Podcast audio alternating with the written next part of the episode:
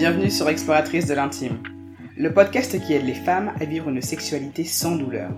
Je m'appelle Astrid et mon but à travers ce podcast est de vous partager des outils concrets pour vivre une sexualité épanouissante et développer une relation apaisée avec votre corps. Et pour cela, quoi de mieux que s'explorer? Alors chaque vendredi, sur un ton décomplexé et avec bienveillance, j'utiliserai mon expérience de kinésithérapeute pour vous parler d'intimité, de douleurs sexuelles, mais aussi de recherche du plaisir et de reconnexion à soi. Alors, prête à réveiller l'exploratrice qui sommeille en vous? Coucou les exploratrices Bienvenue pour l'épisode numéro 35 du podcast Exploratrice de l'intime. Le sujet du jour est riche et varié parce que l'on va parler de désir. Et pour en parler, j'ai invité Stella Tiendre Behugo, psychosexologue, pour pouvoir aborder ce sujet avec nous. C'est un sujet qui est vaste et donc c'est pourquoi l'épisode sera en deux parties. La deuxième partie de cet épisode sera postée la semaine prochaine. Donc vous avez de la chance, vous aurez une double dose d'exploratrice de l'intime qui vous sera servie sur un plateau.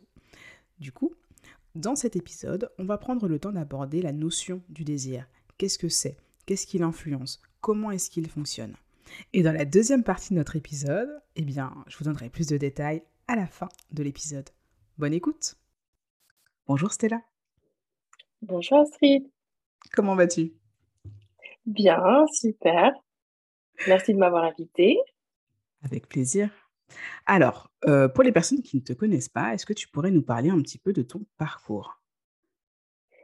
Alors, moi, j'ai un parcours de psychologue avec un DU de sexologie. Euh, aujourd'hui, j'exerce en libéral, mais avant, euh, j'ai eu plutôt un parcours associatif. J'ai travaillé au planning familial, au CRIPS aussi. Ce sont des associations autour de l'éducation sexuelle à la sexualité. Et au sein de ces assos, j'ai pu participer à quelques projets de santé publique, euh, notamment sur des droits sexuels et, et, reproductifs. Ok, super. Et c'est quelque chose que j'aimerais préciser aussi à propos de ton parcours, c'est que tu as aussi une expertise dans la prise en charge et le soin des personnes LGBT. Et ça, je pense que c'est important de le préciser parce que tout le monde ne parle pas forcément de ces choses-là. Alors, Maintenant, qu'on reprenne un petit peu notre sujet, j'aimerais euh, que tu nous dises un petit peu pour toi qu'est-ce que c'est le désir, de sorte à ce qu'on parle toutes et tous de la même chose? Alors pour moi, le désir, pour, d'abord pour rester très simple, c'est une envie. Ça veut dire j'ai envie de. C'est une forme de, motivation. On a un élan à quelque chose et qui va pouvoir être enclenché parce qu'il y aura notamment dans une, euh, dans une relation, une forme d'empathie, c'est-à-dire une, envie d'aller vers l'autre, euh, quelque chose qui va faire lien avec un autre. Euh, une forme d'anticipation aussi, il va y avoir une notion d'anticipation dans le désir, plutôt positif, c'est-à-dire qu'on va imaginer qu'il va se passer quelque chose de bien si on a cet élan. Et il y a une notion aussi de mémoire un peu sensorielle qui va s'activer parce que parce qu'on aura eu un précédent euh, de, de, plaisir enregistré à cette scène. Je ne sais pas si je suis claire. Déjà, je pense que si on, on, parle du principe que le désir, c'est quelque chose qui prend en compte une, une, motivation, déjà, on est, on est, on est bien parce que c'est le désir, c'est une, notion qui est difficile à, à vraiment définir parce qu'on la confond avec plein d'autres notions, notamment, euh, euh, par exemple, celle de la pulsion, euh, pulsion, libido, etc. On a tendance à, à dire j'ai pas de libido, j'ai une pulsion, euh, ça m'a pris d'un coup. Euh, alors que la différence va être que le désir implique la notion de l'autre. Je vois l'autre existe dans le désir, alors que dans la pulsion, il y a quelque chose de, de, de très individuel et de très inconscient. Alors que le désir, c'est tout le contraire. Il y a quelque chose de, de, très motivé et de très intentionnel. Il y a quelque chose de très conscient dans, dans, dans, le désir.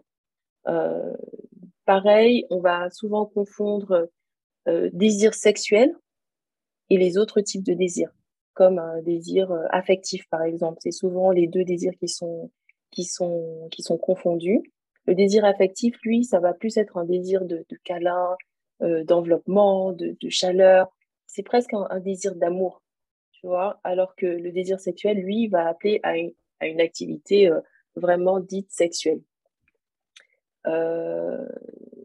Je pense qu'il faut aussi distinguer désir et excitation, parce que ça, c'est aussi une notion qui est très confondue. Alors, même si elles sont très liées, parce qu'elles font partie de la même de la même chaîne un peu qui va se passer dans tout ce qui est réponse sexuelle, en tout cas dans tout ce qui est scène sexuelle, c'est quand même deux phases très distinctes. Euh, l'excitation va dépendre d'une stimulation, qu'elle soit mentale ou, physique. Et quand je dis mentale, euh, je parle plutôt de, des images qu'on va avoir dans la tête. On va être par, euh, on va générer des images ou on va les voir où elles vont déjà être dans notre banque d'images. et le, alors que le désir,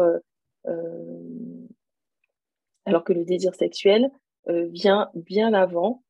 c'est très important de les distinguer parce que on peut éprouver une excitation, je dirais même on peut subir une excitation euh, et ne pas désirer cette personne avec qui on est ou euh, le rapport sexuel qu'on est en train de subir. Je parle notamment de tout ce qui est, euh, par exemple, violence sexuelle ou même sans parler de violence sexuelle, juste une fois où voilà, on n'est pas, on n'est pas dedans.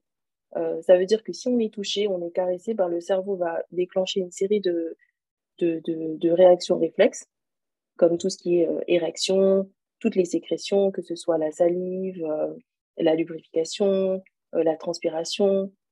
Il y, aura toute une, il y aura toutes les manifestations autres du corps, comme les, les, érections des mamelons, le rythme cardiaque qui va s'accélérer, la respiration aussi. Et donc, lui, le, désir, lui, par contre, intervient dans le cadre seulement d'un rapport sexuel qui est agi versus subi. Tu vois euh, Donc, c'est hyper important pour moi de, de, de, distinguer les deux. Et donc, euh, donc voilà, en gros, le, le désir pour moi, c'est cette envie qui n'est pas toujours spontanée. Euh, au contraire même, qu'il va falloir aller chercher souvent, qu'il va falloir apprendre et qui dépend vraiment de, voilà, de, de, de, chacun et de chacune. Ok, euh, c'est très intéressant en fait ce que tu nous dis parce que tu, tu l'as mentionné tout à l'heure, tout commence dans le cerveau. C'est-à-dire que le désir, c'est une envie qui va être motivée, mais ça vient en fait de notre cerveau. Et je trouve ça hyper intéressant parce que, comme tu le dis, on a souvent tendance à confondre le désir avec une pulsion ou avec d'autres types de désirs. Et c'est souvent, en fait, parce qu'on a l'impression que c'est quelque chose qui limite pas intentionnel. Alors que justement, quand on propare de l'idée en fait que le désir vient de notre cerveau, qu'il a quelque chose en fait de l'ordre un petit peu de la volonté et de la motivation et de l'intention, je trouve qu'il y a déjà en fait un rééquilibrage qui se fait dans cette idée que finalement, dans mon désir, j'ai la possibilité d'agir. C'est quelque chose en fait que je fais de manière intentionnelle et de manière volontaire. Et le fait de repréciser que c'est dirigé vers quelqu'un, ça permet aussi en fait de se questionner sur OK, euh, si j'estime avoir des questionnements sur mon désir, ça me permet de me poser la question finalement, est-ce que c'est parce que mon désir n'est pas suffisamment motivé et si ce n'est pas le cas en fait, qu'est-ce qui se passe derrière? Et la personne envers qui j'aurais envie de ressentir du désir Est-ce que c'est véritablement une personne en fait qui m'inspire cette envie d'avoir cette intention, cette envie motivée et intentionnelle? Donc je trouve que déjà rien qu'en parlant, en parlant bien du désir avec les bons mots et avec euh, le bon cadre, ça permet d'avoir des questionnements intéressants déjà ne serait-ce que pour soi sur la façon dont on estime que notre désir fonctionne et envers qui on a envie finalement d'envoyer finalement ces vagues de désir.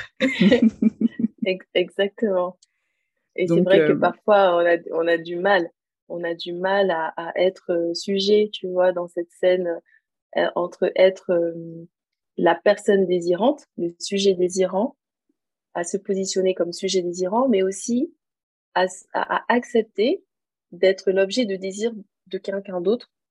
Et, et, je pense que quand on rajoute cette, cette question d'empathie, de, de, de, de l'autre qui existe dans ce lien, ça change, ça change tout. Ça peut faire moins peur. Ouais, ça peut faire peur aussi de d'être l'objet de désir de, de quelqu'un.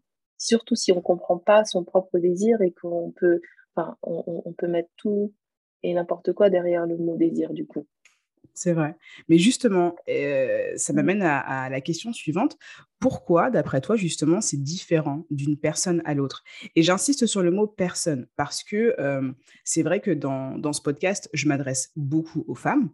mais en, vrai, cette, cette problématique de désir, en fait, elle touche toute personne, quel que soit son genre, quelle que soit son orientation sexuelle, quelle que soit son identité de genre on, est toutes et tous touchés en fait par ces problématiques de désir et les différences qui existent. Euh, je pense que c'est important de les préciser tout en remettant en fait en perspective le fait qu'il n'y a pas que les femmes qui ont des problèmes de désir, ça touche tout le monde. Mmh, complètement. Et euh, alors, si, si c'est différent d'une personne à une autre, c'est parce que euh, le, désir se construit au fil de la vie. Donc, il change déjà dans la personne. Donc, une personne va avoir des désirs différents euh, selon qu'elle a 14 ans et selon qu'elle a, euh, par exemple, je ne sais pas, qu'elle soit enceinte ou euh, qu'elle vient de perdre un, travail, ou même d'un jour à l'autre, hein, parce que c'est le matin ou parce que c'est l'après-midi, ou il y a des personnes qui sont plus du soir. Donc en fait, ça va se construire, je dirais, au fil des journées, au fil de la vie. Et donc, de toute façon appelé à évoluer d'une, euh, en fonction d'un milliard de choses, comme les changements de nos corps, euh, nos expériences relationnelles, que ce soit celles qu'on imagine, que ce soit celles qui sont acquises, euh, que qu'on vit dans la réalité. c'est aussi en lien avec le couple, avec les personnes avec qui on est en couple, en, en, situation, en, voilà, en, en partenariat.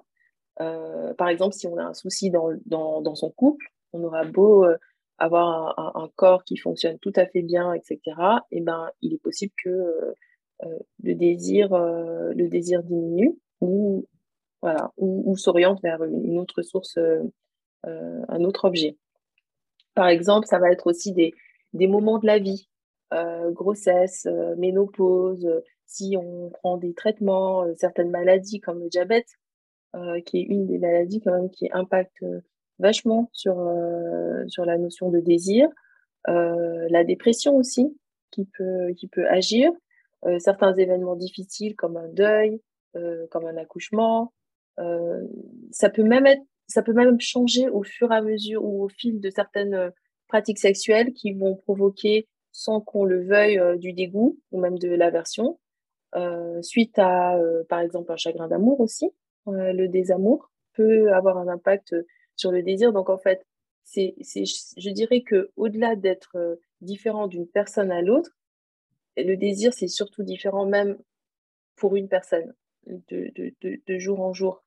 Et, euh, effectivement, je, pense que la différence, elle se passe plus dans la manière dont on est préparé à la sexualité, dans la manière dont on a construit notre sexualité, je pense que là, il, va y avoir euh, euh, une, différence.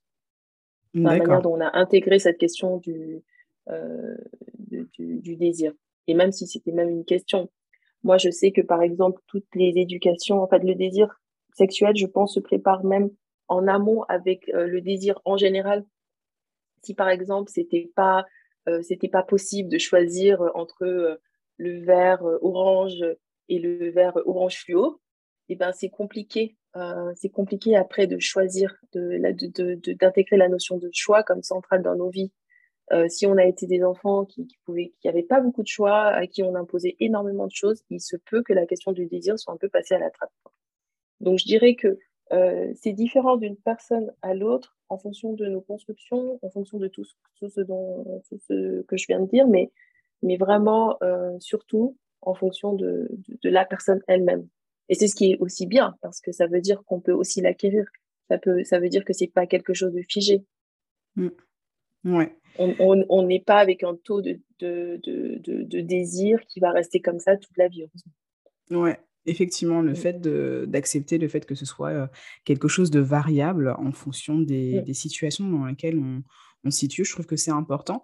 Et finalement, je pense qu'on pourrait, euh, on pourrait un petit peu résumer cette idée-là comme ça, c'est-à-dire qu'il y a quand même la notion du contexte le contexte dans lequel on va se situer va avoir énormément d'impact en fait sur notre capacité à désirer. Parce que comme tu l'as dit, c'est quelque chose de motiver, c'est quelque chose d'intentionnel. Donc, comme tu le dis, il y a une notion d'apprentissage, donc ça peut être aussi considéré comme une capacité, la capacité à désirer. Et cette capacité à désirer, elle va varier. Si, comme tu l'as dit tout à l'heure, je suis dans une phase de mon cycle où concrètement c'est mon SPM et là je suis en train de douiller, je vais certainement pas avoir le même désir que quand ça fait deux semaines que mes règles sont passées et que je recommence à sentir que j'ai énormément d'énergie en moi. Je vais certainement pas non plus ressentir le même désir ou en tout cas regarder les gens autour de moi de la même manière si je suis en train de vivre un deuil que si je viens d'avoir une excellente nouvelle sur le fait que ben je sais pas, je vais bientôt avoir un CDI que je vais signer. Enfin, il y a énormément de choses en mmh fait qui peuvent sembler sortir du contexte et ne pas finalement avoir une influence sur notre sexualité, mais en fait, c'est le cas. Notre état mental et l'environnement dans lequel on évolue sont des choses importantes et ces choses importantes vont être influencées énormément par le contexte dans lequel on évolue. Donc, pour, et là du coup je m'adresse spécifiquement aux exploratrices, pour toutes ces femmes qui ont tendance à beaucoup se culpabiliser parce que bah, ne ressentent pas autant de désir à une certaine période de la vie selon XXX raisons, ne vous culpabilisez pas parce que si vous reprenez les choses telles qu'elles sont, pour ce qu'elles sont. Posez-vous cette question. Comment est-ce que je me sens au niveau de mon état mental? Est-ce que je me sens aussi sereine, détendue? Euh, Est-ce que je ressens autant de joie et de plaisir juste dans les, petites choses du quotidien, comme c'était le cas à l'époque où j'avais l'impression justement d'avoir beaucoup de désir Peut-être que la réponse sera non, et ce sera une raison supplémentaire de ne pas vous culpabiliser. De même, le, l'environnement dans lequel vous évoluez à cet instant-là, est-ce qu'il est réellement le même qu'à l'époque où vous aviez l'impression d'avoir beaucoup de désir Peut-être que ce ne sera pas le cas, peut-être qu'il y aura eu des changements, peut-être que vous aurez eu un nouveau-né entre-temps.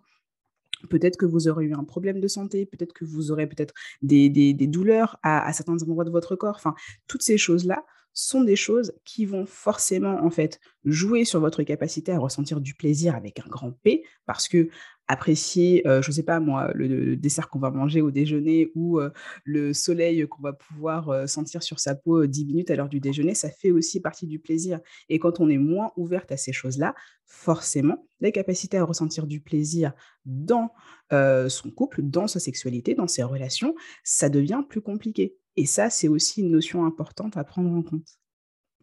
Complètement. Et en plus, je, je rajouterais même que parfois, le désir peut, le désir sexuel peut, peut, peut, arriver parce que justement on a une tension, parce que justement on est fatigué et qu'on a envie de ce contact, euh, de ce contact, de cette intimité sexuelle encore plus que dans euh, que quand on va bien, euh, où on en a peut-être moins besoin.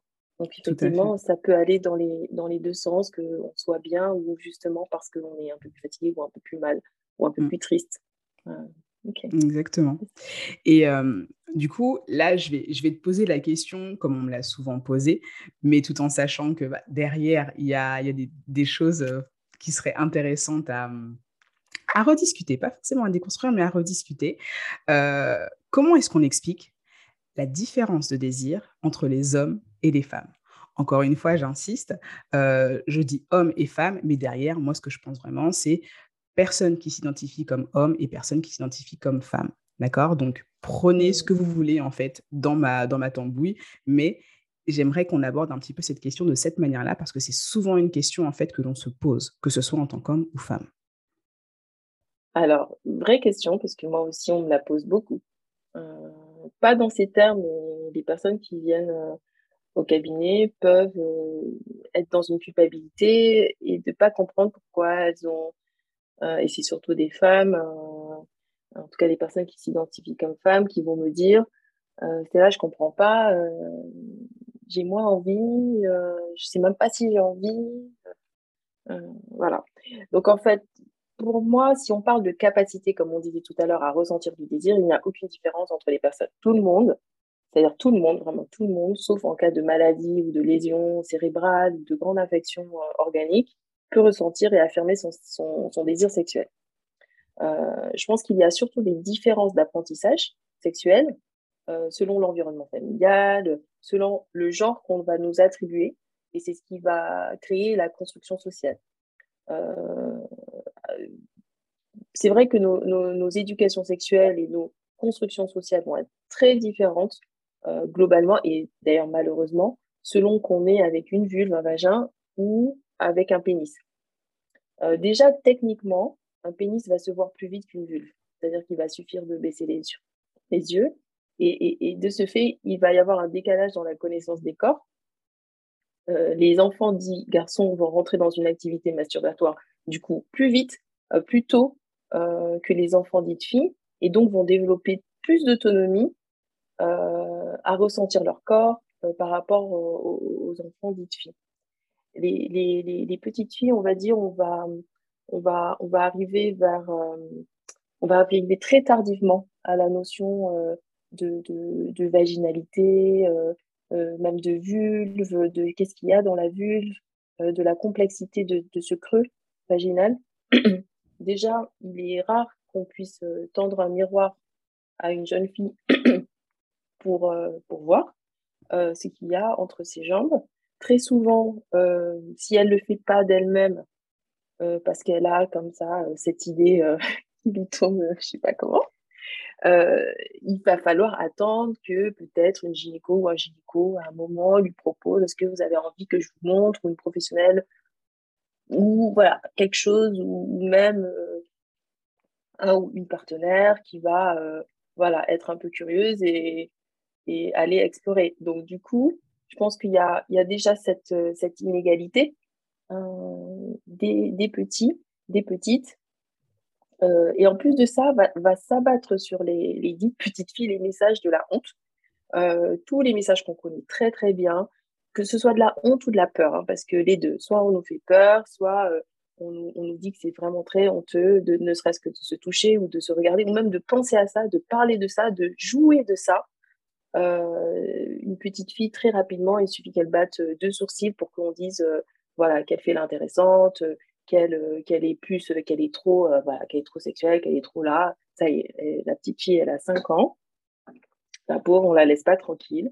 Ou la peur. La peur qui est malheureusement aussi parfois réelle dans certains contextes où la petite fille va sentir que ce soit directement ou indirectement qu'elle est comme une proie ou en danger dans un monde quand même où ça bat beaucoup de, violences sexuelles et donc, elle va grandir avec des schémas de pensée pas très cool autour de la sexualité. Euh, et je passe tout ce qui est euh, règles, tout ce qui est euh, autour de, de, la propreté et de la, et de la saleté des fluides, voilà, qu'on lui, qu'on va aussi, on va aussi beaucoup l'embêter avec ça. Ce qui va pas encourager les petites filles ou même les ados à explorer leur corps et surtout, surtout à se poser en tant que sujet désirant et à savoir exister en tant, comme on disait tout à l'heure, en tant qu'objet de désir de l'autre, quoi. Ça va être dangereux d'être un objet de désir, ce qui fait qu'on va pas rentrer dans la sexualité comme des papillons célestes et tout ça. Euh, et c'est vrai que du coup, certaines personnes vont cheminer dans leur sexualité avec une sacrée dose d'anxiété, de culpabilité, d'image négative de leur corps aussi, parce qu'il y aura beaucoup de reproches, euh, le poids, pas le poids, euh, euh selon où on, grandit. Euh, de leur zone génitale aussi, euh, qui vont être ou invisibles, ou quand elles vont être visibles, ce sera pas forcément, ce sera tout de suite pour les cacher ou pas forcément dans les bons termes. Déjà, il n'y a pas de termes. Il y a beaucoup de termes pour euh, qualifier tout ce qui est appareil génital dit masculin. Euh, pénis, zizi, on va avoir des dessins, des zizi partout sur les tables d'école, etc., sur les murs. Par contre, pour les, pour, pour, pour les personnes euh, qui, se, qui se disent filles, ben, ça va être très compliqué de savoir à quoi ressemble euh, même une vulve, ne serait-ce de savoir qu'il y a un urètre qui existe et qui est différent euh, de, de, de l'entrée de, de, l'entrée du vagin. rien que ça, c'est moi, ça a été une révélation pour moi. Donc, j'imagine même pas. voilà, donc, euh, c'est vrai que euh, on va grandir dans un double standard, interdiction et absence d'information sur, la sur la sexualité, tout en étant aussi hyper sexualisé. Mm. Donc, ce qui fait en même temps peur et en même temps, euh, il y, a, y, a un vide, quoi. Il un vide éducationnel pour certaines personnes. Bon, heureusement, c'est pas tout le monde, hein, heureusement, mais bon, ça existe encore beaucoup aujourd'hui, et quelle que, quelle que soit la classe sociale en plus quel que soit notre niveau d'éducation euh, et quel que soit le pays d'ailleurs euh, où on va vivre.